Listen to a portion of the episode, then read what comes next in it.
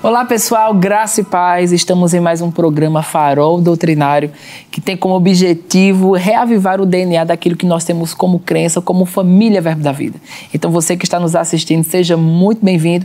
Eu sei que você vai ser muito edificado durante todo esse período que vamos estar juntos. E estamos aqui com uma presença muito especial, né, Miriam? Vai ser um dia top. Que bom que você está aí junto conosco. Estamos aqui com Silvia Lima. Algumas Lima. conhecem como Tia Silvia, Dona Silvia, General Silvia. Eita. E vai ser uma tarde proveitosa. Isso mesmo, Silvia Lima, que é integrante da diretoria do Ministério Verbo da Vida, como também é supervisora né, das escolas de ministros Rema e também ela é coordenadora da Feminina, né, esse, essa coordenação que tem abençoado tantas mulheres pelo Brasil e pelo mundo, onde existe uma mulher Verbo da Vida, essa coordenação tem sido uma grande bênção, uma mão de Deus estendida para abençoar muitos. Então, seja muito bem-vindo, dona Silvia, a gente está muito feliz de ter a senhora aqui conosco e vamos ter um tempo muito especial. Amém. Eu também estou muito feliz de estar aqui com vocês. Creio que vai ser um tempo muito edificante. Amém. E tia Silvia, né, ou como carinhosamente muitos chamam, ela está conosco, né, ou está no Ministério Verbo da Vida há mais de três décadas. Ela faz parte mesmo da fundamentação, né, de tudo aquilo que o pastor Bud construiu através do plano e do chamado de Deus. E a gente queria, né, dona Silvia, começar esse tempo falando um pouco sobre como foi o seu primeiro contato com o pastor Bud, com a Mama Jane e com tudo aquilo, né, que ele trazia como chamado para o Brasil.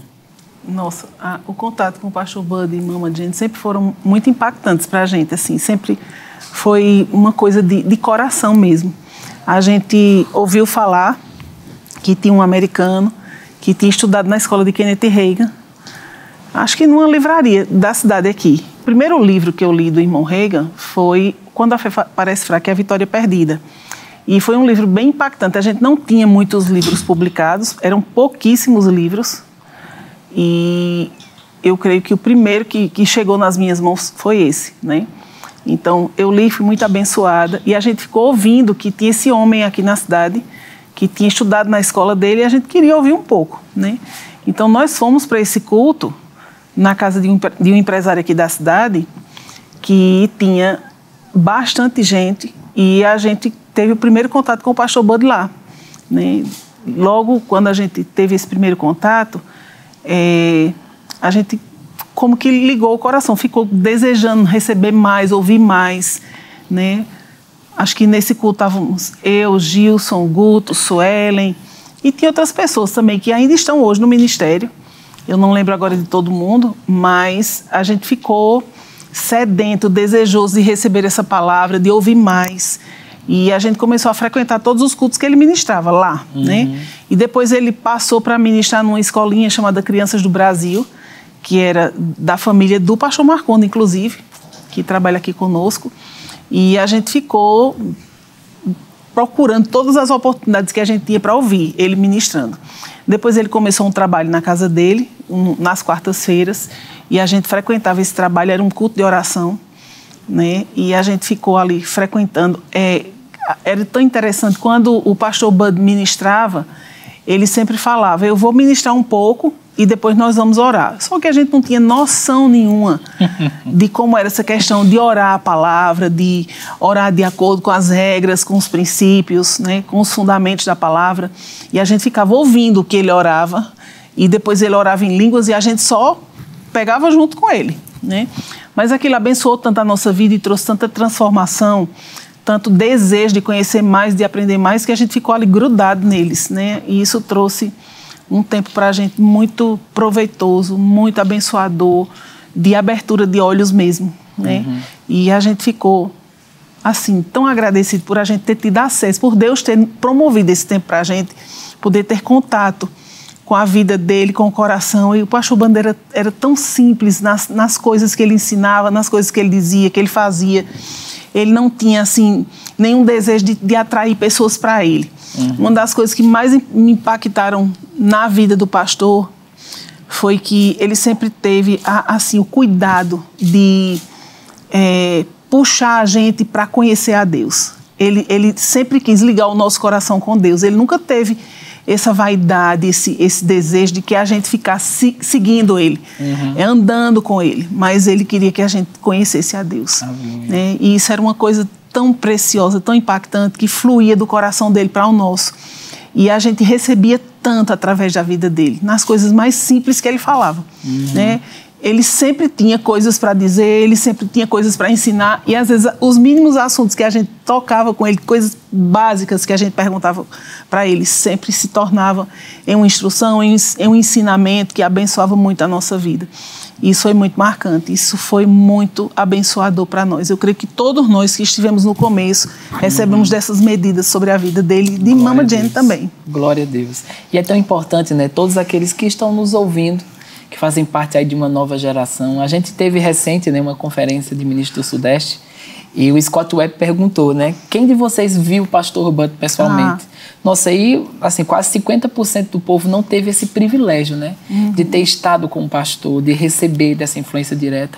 E ele falou uma coisa muito interessante. Ele disse: Mas aqueles que estão aqui, né? Os que fazem parte do início, que estiveram com ele, vocês carregam né, a essência do que o pastor Ban transmite. Então, que isso seja transmitido às próximas gerações. Amém. Então, eu creio que momentos como esse, eles são tão importantes, né, Sim. né, Miriam? Porque há toda uma nova geração que está nos ouvindo, eles podem ser banhados, né? por esse referencial, pela vida do pastor através de outras vidas, né? Esse legado transmitido através de outras gerações. É verdade. Eu sei que vocês, né, que a senhora e, e todos aqueles que hoje compõem a nossa diretoria, eles, eles tiveram o privilégio de tocar né, é verdade. essência e ser um transmissor desse legado que o pastor Bud e Mamãe carregou com tanta Nós integridade. Nós podemos receber dessa influência, né?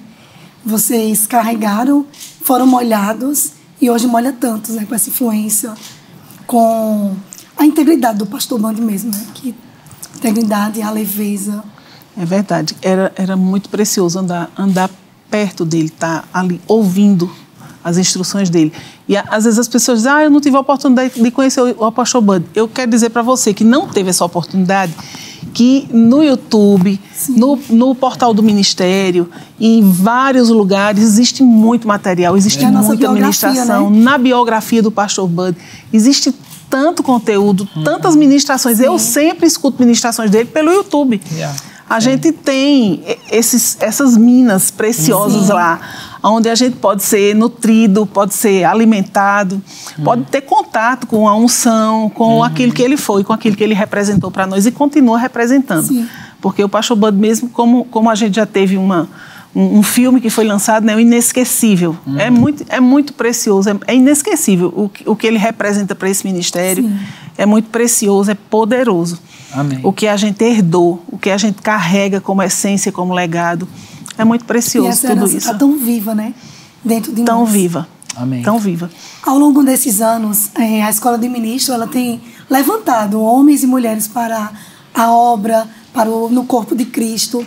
E a senhora, como ser grande treinadora né, da Escola de Ministros, qual a sua inspiração para trazer esse treinamento para que mulheres e homens de Deus sejam afetados pelo que a Escola de Ministros carrega, a essência dela?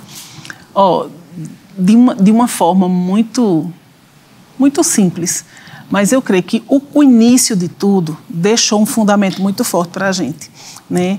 E assim, é, o desejo do pastor Bud de abrir a escola, a responsabilidade que ele carregava de ensinar pessoas, que isso é parte do chamado que ele tem uhum. para o Brasil. Vai para o Brasil, ensina a minha palavra para o meu povo, para os libertar. Isso faz parte de tudo que é verbo da vida. Uhum. Não tem como a gente falar sobre verbo da vida e não lembrar dessa parte, porque a gente fica faltando uma lacuna muito importante. Né? Essa responsabilidade que ele tinha de compartilhar com as pessoas e colocar elas enxergando né?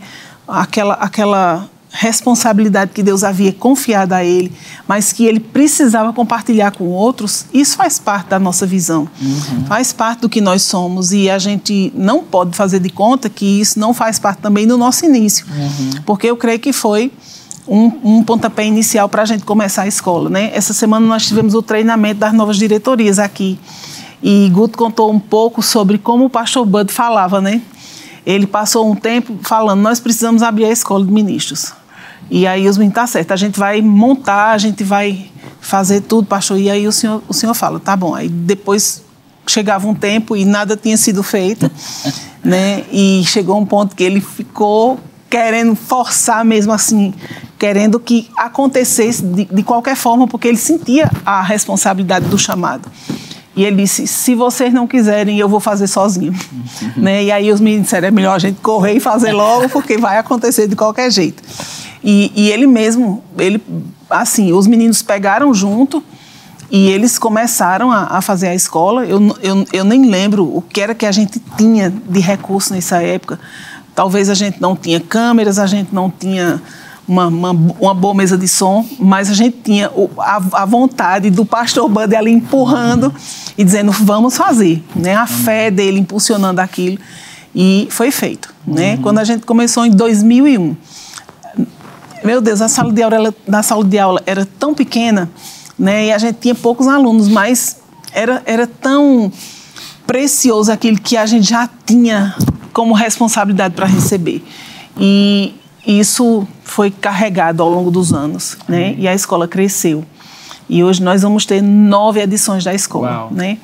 É um, uma coisa tão linda o que Deus está fazendo. Verdade. Um grande avivamento. É um grande avivamento. Eu, eu creio em muita gente sendo levantada, muitos ministros sendo treinados, uhum. muitos deles sendo convocados no coração. Descobertos. Você que está aí assistindo a gente, se lembra, escuta a voz de Deus, ele vai falar com você. Sabe? E eu lembro que uma das motivações né, que, do, do pastor Bud, transmitido né, por vocês de fundar a escola, era para que homens e mulheres não tivessem erros desnecessários. Né? Exatamente. Né? Ele enxergou que a, é, o verbo da vida estava expandindo, mas ele precisaria transmitir, com, expandir com os referenciais certos, com as motivações certas, né? Exatamente. E com o ensinamento correto, de uhum. estar no ministério fazendo o que Deus chamou. É verdade. Tia Silvia, quais são os novos lugares? Eita, será que eu vou lembrar de todos? São nove, aqui. né? Então. Porque você que está assistindo, você já se programa. Ah, se prepara aí, porque ó, depois pode botar até um banezinho lá, faz, ajuda a gente. porque a gente é, tem tanta gente para alcançar, né? tem tanta coisa para fazer, tem tanta, tem tanto trabalho que precisa ser feito, uhum. então não dá para dizer, não é comigo que ele está falando, sim. é com você sim. Amém. É com todos nós, é porque nós, nós podemos fazer alguma coisa para contribuir com isso que está acontecendo, né? E ó, a gente vai ter Patos, é, Patos é, São Paulo, Vila Leopoldina, São Paulo, vamos Pinheiros. ter que é Pinheiros. É, Pinheiros. Pinheiros. É, Vila Leopoldina é Pinheiros. Agora, porque ah. mudou o endereço só. Ah, tá. Mas é a, é a mesma liderança que, que vai estar. Tá, uhum. Né?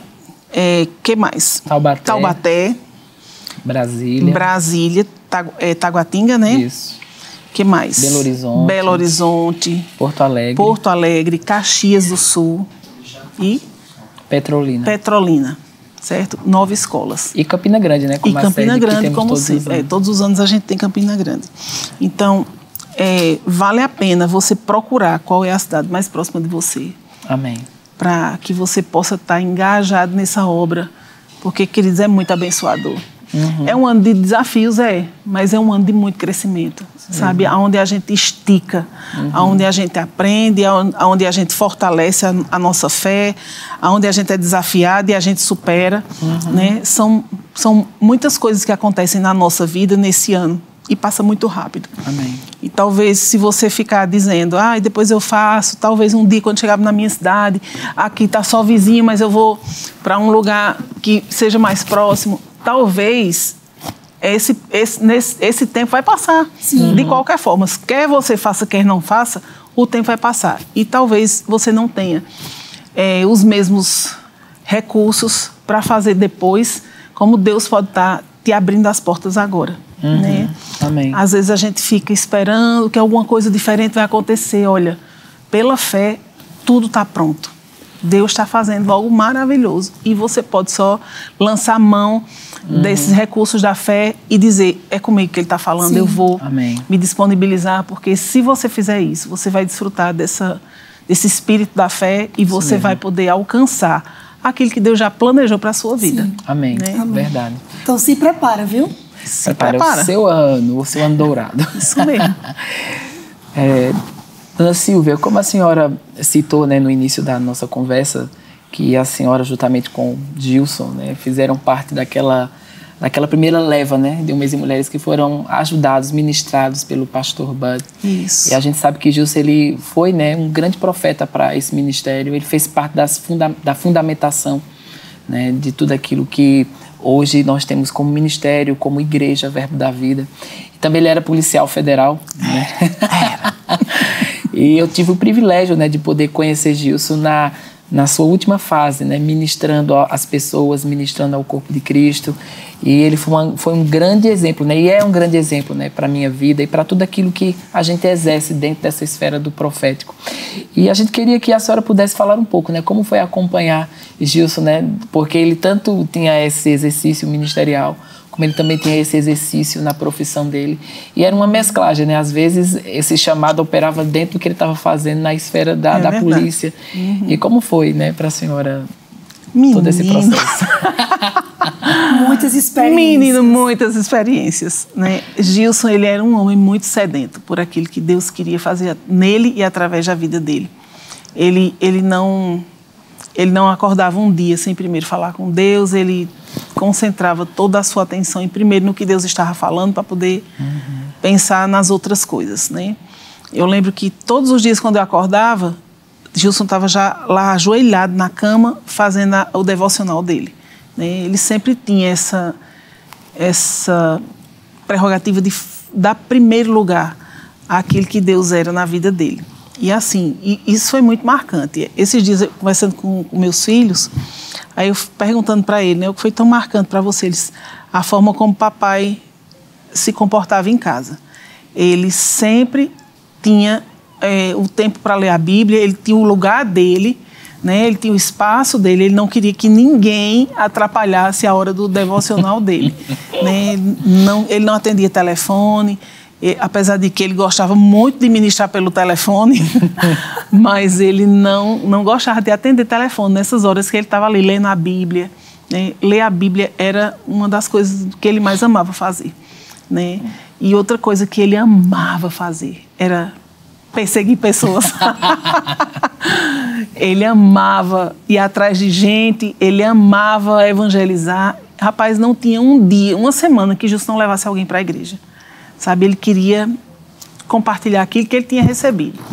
E ele era muito intenso em tudo isso, né?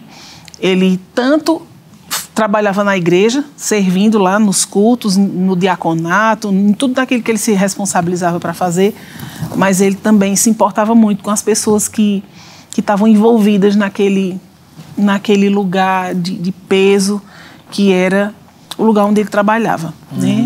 E eu não estou falando que o peso era o trabalho, porque Sim. Gilson sempre ele, ele tinha muita, muita, muito cuidado para não misturar as coisas, mas ele também se, se importava demais com as pessoas que estavam envolvidas naquilo, que tinham sido embaraçadas naquele, naqueles problemas, né, de onde ele precisava trabalhar.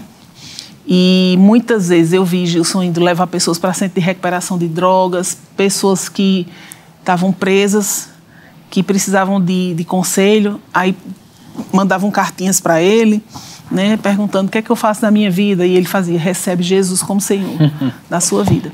Então, várias vezes eu vi Gilson envolvido, tentando alcançar essas pessoas, mesmo que elas não eram, talvez, o, a escolha do, de muitos ou da maioria, uhum. mas ele se importava com isso. Né? Ele, eu vi ele visitando mães, famílias de pessoas que tinham sido envolvidas nessa, nessa questão do tráfico, que estavam ali atormentadas porque os filhos estavam presos ou porque os filhos tinham cometido alguma coisa errada. E apesar de ele não poder se envolver, mas ele orava por essas pessoas e da forma como ele podia, da forma como era legal, como era lícito, ele, ele tentava ajudar, Amém. sabe? Porque ele realmente ele tinha um coração assim, para ajudar pessoas. Uhum. Né? Eu lembro que um, uma das vezes é, ele, ele teve um cálculo renal e ele ficou proibido pelo médico. Você precisa repousar, você precisa ficar em casa, não sai, tá? E eu disse para ele, ó, eu vou trabalhar, fica aí, tá? Tá certo, eu vou ficar. Eu saí de casa eram umas oito e meia. Nove horas ele já tinha trocado de roupa, já tinha saído para ir visitar uma pessoa que ligaram para ele e pediram: oh, tem uma pessoa com hanseníase, você pode visitar essa pessoa? Ele já estava lá. e aí a menina que trabalhava lá com a gente, ela disse, ó, oh, seu Gil saiu e eu não sei para onde ele foi, não. Ele só disse um, um, negócio aqui, um nome tão estranho que eu não sei não, mas quando, quando eu cheguei, que ela disse, que ela conseguiu me dizer o que era o problema, eu digo, meu Deus, Gilson, só amarrando em casa. E nem amarrando ele ficava. Porque ele era, assim, ele não tinha medo de enfrentar essas, essas situações e ele também não era tímido, sabe? Ele tinha muito ousadia, né? É, muita ousadia. Ele tinha um desejo muito grande de alcançar to todas as pessoas e o que ele mais amava era ministrar cura para as pessoas. Uau. Sabe? Ele amava isso. E ele tinha muito, muito desejo e muita intensidade nesse aspecto, sabe? Foi uma das coisas que foram mais marcantes na vida dele. Ele fazia o que, o que tivesse ao alcance dele, o que não tinha, ele dava um jeito de mexer com quem tinha uhum. para aquilo acontecer. Né? Então uhum. era uma coisa muito marcante que ele sempre fazia e que você podia dizer não faça que não vai, não vai ser bom para você, se poupa, se guarda. E era uma coisa que entrava por um ouvido e saía pelo outro. Ele nem estava aí para esse tipo de, de se poupe, uhum. sabe? Ele não se poupava, ele se gastava mesmo, porque ele amava fazer isso. Uhum. Né? E eu sou muito grata a Deus, porque Gilson ele foi uma, uma, uma influência não só lá fora, Sim. mas dentro da nossa casa, Amém. que marcou a vida dos nossos filhos, marcou a minha vida. Ele tinha muito desejo de obedecer a Deus, uhum. sabe? Isso foi muito precioso para a gente. Uhum. Sabe, qualquer coisa que acontecia, Gilson já fazia, vamos orar. Tudo lá em casa terminava com oração, lá em casa tudo terminava com pregação, tudo terminava com culto. E isso era muito precioso, porque os meus filhos cresceram debaixo de uma influência muito forte da uhum. palavra. Amém. Né? E isso é muito rico, é muito. Não, a gente não tem nem como descrever, como agradecer ao Senhor por ter tido a, a, a honra de experimentar esse tempo, de viver uhum. com ele esse tempo. Foi muito precioso, muito precioso. E era um dom muito é, precioso para aqueles também que tinham essa chamada, né, do profeta. Quando eu vim morar em Campina Grande, Gilson foi esse grande, essa grande ponte e consolo, né? Eu estava uhum. numa fase de, de transição, né, mudando para cá, e eu só vim mesmo eu a coragem e a mala, né? vim fazer a escola de ministros, então ele foi esse apoio mesmo de, de, de ajuda, de, de consolo, de refrigério. E eu pude presenciar, né, às vezes que ele foi uma bênção nos bastidores, de uma Sim. forma individual, né? Uhum. Como Jesus foi para aquela mulher no poço de Samaria, como Jesus foi para Zaqueu, né, naquele momento. E Gilson era essa bênção individual para as pessoas, né? Muitos conheceram ele nos púlpitos e na forma também como ele era usado por Deus é, debaixo de, de, de para tantas pessoas de uma forma coletiva, mas como ele era é, é, deixado, né, se deixado usar, ser usado por Deus para momentos específicos, né? É ele não tinha, ele não poupava, é, é, não, ele não se poupava de ser aquele que iria afetar a vida daquela pessoa de uma forma uhum. particular, né? Assim como foi a minha vida, a vida da minha família, né? eu, eu lembro que naquela última fase né, que, que estávamos auxiliando ele, eu, eu saí daquele momento para ir noivar, né? Noivei e voltei para o hospital para poder estar com ele e aproveitar daquela unção, daquele, daquele momento, o máximo que eu pudesse, né? E ele não, não se não se não se economizava, né, em poder abençoar a vida das pessoas. Sempre nas aulas da escola de ministro, quando eu falo sobre o ofício do profeta, eu sempre faço questão de poder trazer esse legado, né? Sim. Para que outros profetas possam se inspirar, se motivar a estar com Deus de uma forma correta e conduzir o seu chamado. Exatamente. Não ficar agarrado ao púlpito, a uma oportunidade, a um convite, mas ser uma bênção onde estiver, ser uma bênção para o um necessitado, né? É Porque é para isso que o propósito E essa questão de que ela levanta. falou, né, de perseguir, né? Não desistir tão fácil das pessoas. Uhum. Eu lembro que nesse dia do noivado, Jesus olhou para mim e disse: Você me empresta ele? E essa é a forma de perseguir, de não desistir. Talvez, às vezes, desistimos tão fácil das pessoas. Mas ele era uma referência mesmo de perseguir, porque ele estava vendo o propósito que muitos não viam, mas ele conseguia enxergar o propósito e por conta disso existia essa essa questão de investir mesmo nas pessoas e acreditar É né, nos valores. Que grande É, honra. uma coisa, uma coisa que, que é engraçado, não é bom mas é que às vezes as pessoas ficam tímidas, uhum. porque talvez levam um não e às vezes pensam, essa pessoa é muito difícil de receber. É. Mas não existe pessoa difícil para Jesus. Uhum. Não tem ninguém que seja Sim. tão difícil. Né? Eu creio que a, a, maior dificuldade realmente é a gente tomar aquilo como verdade, uhum. de que é possível. Né? Mesmo que seja uma pessoa que diga um não na sua cara, mas qual é a diferença de, de um não para agora e um não para depois? Uhum. Você, vai, você vai ter a oportunidade de, de poder trabalhar aqui com Deus e desbravar aquilo. Né? Uma, Gilson não tinha medo desses nãos. Né? Quando as pessoas davam um não para ele, ele ficava encorajado. Ele ficava, aí era que ele provocava. Sim. Né? Porque ele dizia, não, isso não me impressiona, não. Uhum. Né? E ele ia atrás e ele ficava indo nas casas e ele perseguia, mesmo quando as pessoas não queriam ou ficavam até incomodadas. Sim. Mas ele não se importava com isso, não. Né? E, e, ele colheu muitos bons frutos por causa disso. Né? Ele teve. Assim, Talvez alguns ele nem soube, né? pessoalmente, dos frutos. Olha, se, se eu for pensar no tanto de histórias que eu já ouvi, de, de, de, testemunhos que eu já recebi, gente, eu já ouvi tanta história que Gilson nem sabe. Sim. Né? Talvez. Não sei. Mas. talvez saiba, talvez. Talvez ele saiba, talvez ele não saiba. mas eu já escutei tantos testemunhos de pessoas que depois que tiveram um contato com ele, mas não tiveram essa oportunidade de se aproximar, né? uhum. né? Me contaram coisas assim, histórias sobre o que ele tinha falado. Oh, eu não sei se Gil sabe o que ele falou para mim, mas eu fiquei tão impactado. Eu, eu lembro de um pastor do Verbo da Vida. Ele não era pastor na época, ele nem era crente. E ele estava passando de férias por uma cidade e a esposa dele já era cristã e ela pediu para ele: Ô oh, meu filho, faz tantos dias que eu não vou para a igreja, me, me deixa aí. Vamos, vamos passar ali. Eu, tenho, eu vi a igreja ali, que era justamente a igreja do Verbo, onde Gilson estava pregando. Né? E, ele, e ele ministrando lá, e de repente ele falou: Vocês aí, fica de pé. Aí ele falou: Eu vejo um povo para você cuidar. Uau. E, ele, e esse homem olhou assim, como se deu aquela, esse cara é doido, né? Que é o que acontece com a maioria das pessoas que não sabe do que está acontecendo de, de verdade, né?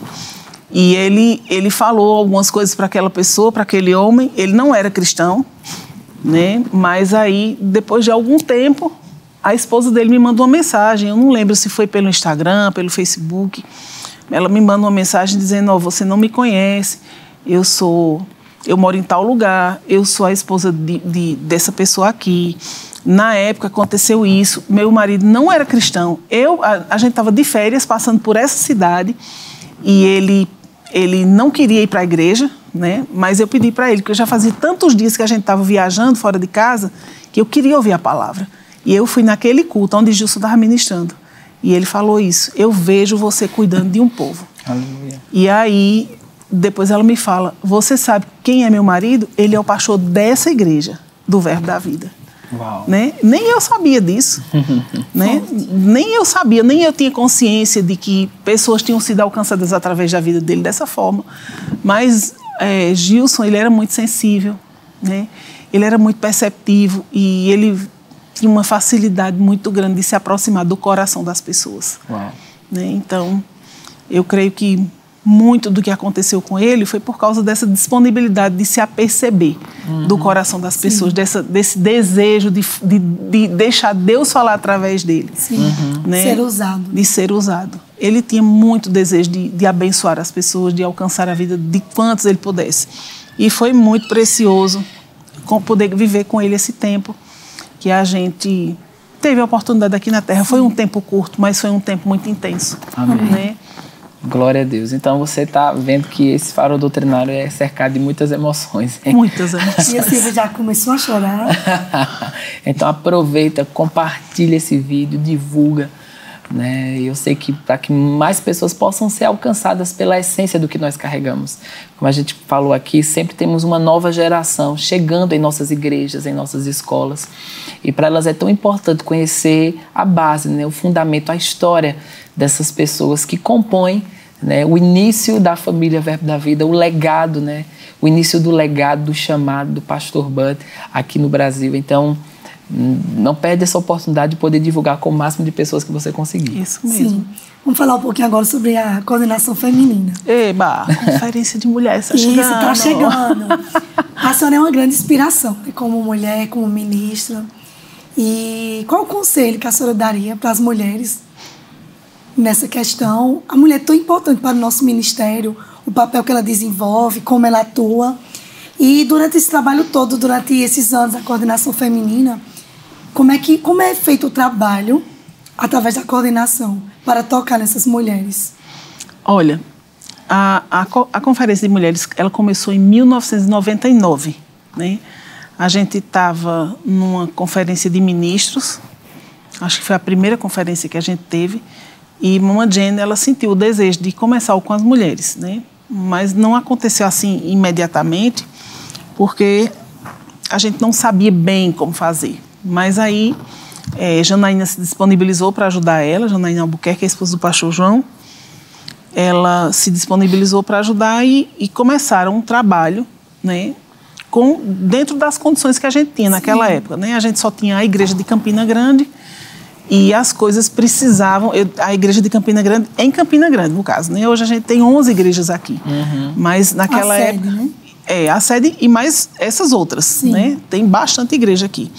Então, é, a gente tinha algumas igrejas fora de Campina, né, mas as igrejas eram ainda distantes e a gente também não tinha esses recursos que a gente tem hoje de, de mídia, de, de redes sociais para divulgar, né?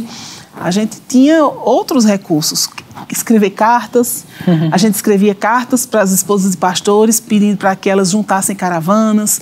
É, a gente fazia algum, alguma, alguma coisa para divulgar o trabalho mas não era nem perto do que a gente pode fazer hoje, uhum. né? Porque é, hoje a coisa tem muito mais abrangência, mais força, Sim. né? Por causa da, da, da fluência da comunicação. As coisas são espalhadas com muita velocidade. E graças a Deus por isso. Né? Uma, é, é, esse é um fator que, que auxilia muito a pregação do Evangelho. Se a gente souber aproveitar esse recurso, isso vai nos ajudar bastante. Uhum. Né?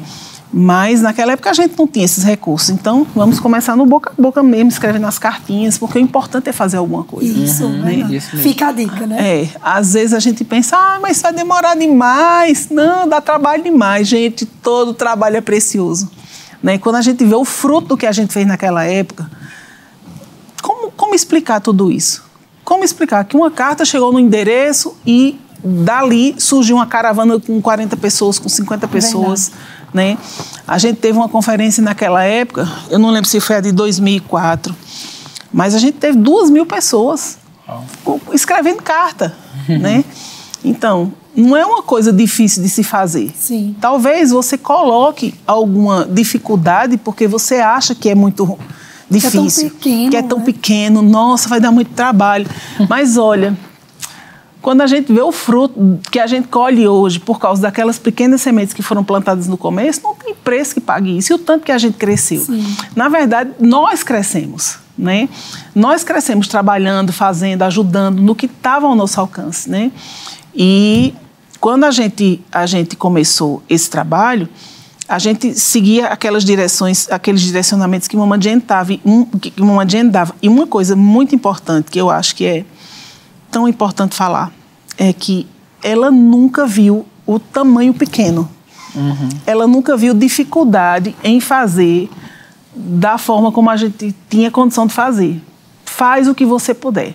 E sempre que se levantava a impossibilidade dela, falava para a gente: é possível, é possível, é possível. Uhum. E eu lembro que algumas vezes eu tive que confessar para mim: é possível, porque eu não via o tamanho da coisa como Sim. ela via. Né? Então, eu tive que me, me, me submeter àquele pensamento, àquela, àquele espírito da fé que operava nela, porque eu, eu não via a coisa grande como ela via. E a gente precisa trabalhar a nossa fé Amém. com isso. Né? Talvez você não veja a capacidade que Deus tem de fazer coisas no lugar onde você está, porque talvez o lugar que você está parece ser limitado. Sim. Mas Deus não é limitado. Amém. Mesmo que ele é, que, que você não esteja vendo todas as condições, mas se você pega aquele espírito da fé e você trabalha com ele, gente, vai acontecer. Aleluia. Vai acontecer. Nós não estamos limitados pelas condições. Nós estamos limitados pela pequena fé, né? Mas se a gente pega isso e trabalha com aquilo, vai funcionar. E eu lembro que a gente passou alguns anos mesmo sendo instruídos nessa fé para poder chegar a um nível aonde nós estamos hoje. Né? A gente não tinha todo, todo o conhecimento, a gente não tinha todos os recursos, a gente não tinha todos os materiais, a gente não tinha todas as pessoas encaixadas naquilo. Mas a gente fez. Né? Deus foi nos guiando e a gente fez. Eu lembro que numa conferência de, de mulheres que a gente teve, eu acho que foi a, dos, a que comemora- comemoramos os 15 anos. Né? Gente, era tão difícil fazer aquela conferência, haviam tantas impossibilidades, não tinha algumas coisas que eram necessárias. Uma delas era espaço. Né? A gente procurou espaços em Campina Grande, mas não havia nada construído que desse suporte para a conferência acontecer. E eu lembro que eu fui lá para frente da igreja, comecei a orar em línguas. E eu disse: Senhor, me diga como fazer, porque eu não sei não. Você tem algum jeito aí, me revela, porque alguma coisa tem que acontecer aqui, mas eu não estou conseguindo enxergar. E eu lembro que eu fiquei ali um tempo orando em línguas, andando na- no hall da igreja. E estava tendo culto lá, e eu estava lá orando. Aquilo estava sendo uma pressão para mim, porque tinha que acontecer uma coisa que a gente não tinha recursos. Né? E de repente eu vi uma coisa montada na frente da igreja. E eu fiquei olhando aquilo, não era uma coisa do meu conhecimento, que eu sabia o que era. E eu fiquei olhando aquilo e disse: Meu Deus, o que será isso? Porque eu, eu vi aquilo de forma aberta para mim, aquilo se abriu para mim assim. E eu fiquei vendo: o que, o que será que é isso? E era um pavilhão, né? Era um pavilhão montado. E eu disse: Meu Deus, onde é que eu vou arranjar esse negócio? E eu fui procurar o, pessoal de eventos que, que trabalha com essas coisas. Eu digo, me ajuda aí, me arranja, me arranja um pavilhão desse. Tem que, tem que ter um negócio desse aí para ter a conferência. E a gente começou a procurar. A gente era muito caro. Era muito caro. Era 60 mil, 80 mil. Lá em cima o preço. E aí, quando os meninos vieram me dizer, ó, o orçamento é esse aqui, eu digo, "Ah, aleluia. não, não vai dar para ser assim agora. Mas eu digo, mas eu vou orar se Deus me mostrou, é porque é, é possível e é capaz, né? E aí eles foram procurar, pesquisar, fazer orçamentos. E aí, depois de muitas, muito trabalho, a gente, de- depois de muitas entrevistas, de muitas conversas, a gente conseguiu um que era 30 mil. Né? Aí eu digo, "Ai, ficou, tá menos ruim, mas ainda não está o suficiente. Precisamos de um melhor. Ele, mas você não vai conseguir um pequeno. Eu digo, vai, vai sim. Deus disse que a gente vai e, é- e a gente pode, pode conseguir Amém. isso aí. E aí a gente conseguiu um por 20 Uau. né? Por 20 era possível. e aí, rapaz, a gente fez. Foi um desafio muito grande. Mas sabe que a gente não fez nenhum esforço para pagar aquilo? Amém. Sabe, tudo foi suprido. Antes de a gente terminar a conferência, já estava tudo resolvido, a gente não tinha mais dívida nenhuma. Estava tudo pago e aconteceu. Né? A gente teve 4 mil mulheres nessa conferência. Né? A gente fica vendo, quem fez isso? Só pode ter sido Deus. Uau. Né? Uma conferência que começou, acho que com cento e poucas pessoas, 200 pessoas, ela cresceu ao ponto de poder alcançar muitas outras Aleluia. que a gente nem sabia que elas existiam, né? mas Deus sabia. E todas as mulheres vêm, são fortalecidas, Todos os anos, rapaz. levam a para gente- suas cidades aqui, aquele avivamento. é, né? cada ano vem gente nova, cada ano vem novas pessoas. E o nosso desejo é que isso se espalhe por todos os lugares. Sabe, às vezes as pessoas ficam pensando, ah, você quer concentrar tudo aqui? Não, a gente não quer. A gente quer espalhar a palavra por todos os lugares. Amém. Seja ela através de um, de um culto de mulheres, seja ela através de uma conferência, de qualquer coisa que nós possamos fazer para fazer com que essa palavra seja conhecida. Sim. Né? Eu não tenho nenhum problema de ver outras mulheres ministrando, de ver outras pessoas se levantando para pegar firme na visão. Agora, o que a gente quer é que seja a visão de Deus que seja Amém. pregada. A gente não quer ideias de homens, nem invenção da cabeça de mulheres, uhum. que não são a visão de Deus. Né? Uhum. Né? Às vezes as pessoas querem um, um reconhecimento, um lugar, e elas acham que fazer aquilo é uma coisa importante. Mas, querido, fazer aquilo que Deus não mandou você fazer vai ser um problema para você. Uhum. E a gente não quer ver pessoas embaraçadas porque Amém. perderam tempo com aquilo que não é o plano de Deus para a vida Sim. delas. Né? Então, busca o plano de Deus procura ouvir o que Deus está falando, procura ouvir o que a palavra está falando, para que você não gaste seu tempo, os seus dias fazendo coisas que não vão edificar e que Deus nunca mandou você fazer. Né? A gente já tem ouvido tanto, quando Deus dá o plano, ele paga as contas. Mas yes. quando você inventa as coisas, você Sim. vai pagar as contas. né? Então eu não quero pagar conta nenhuma. Eu quero só obedecer ao Senhor e fluir junto com Ele, fazendo com que essa palavra seja transmitida por todos os lugares Aleluia. e alcance a terra inteira. Glória Porque isso traz tanta alegria para o nosso coração. Né? Eu vejo esse mesmo sentimento em todas as pessoas aqui no nosso ministério. Sabe, pessoas alegres porque a palavra está enchendo Aleluia. alguns lugares, porque ela está alcançando algumas pessoas que a gente nem sabia que elas existiam. Sim. Mas Deus sempre soube, Deus sempre quis alcançar elas.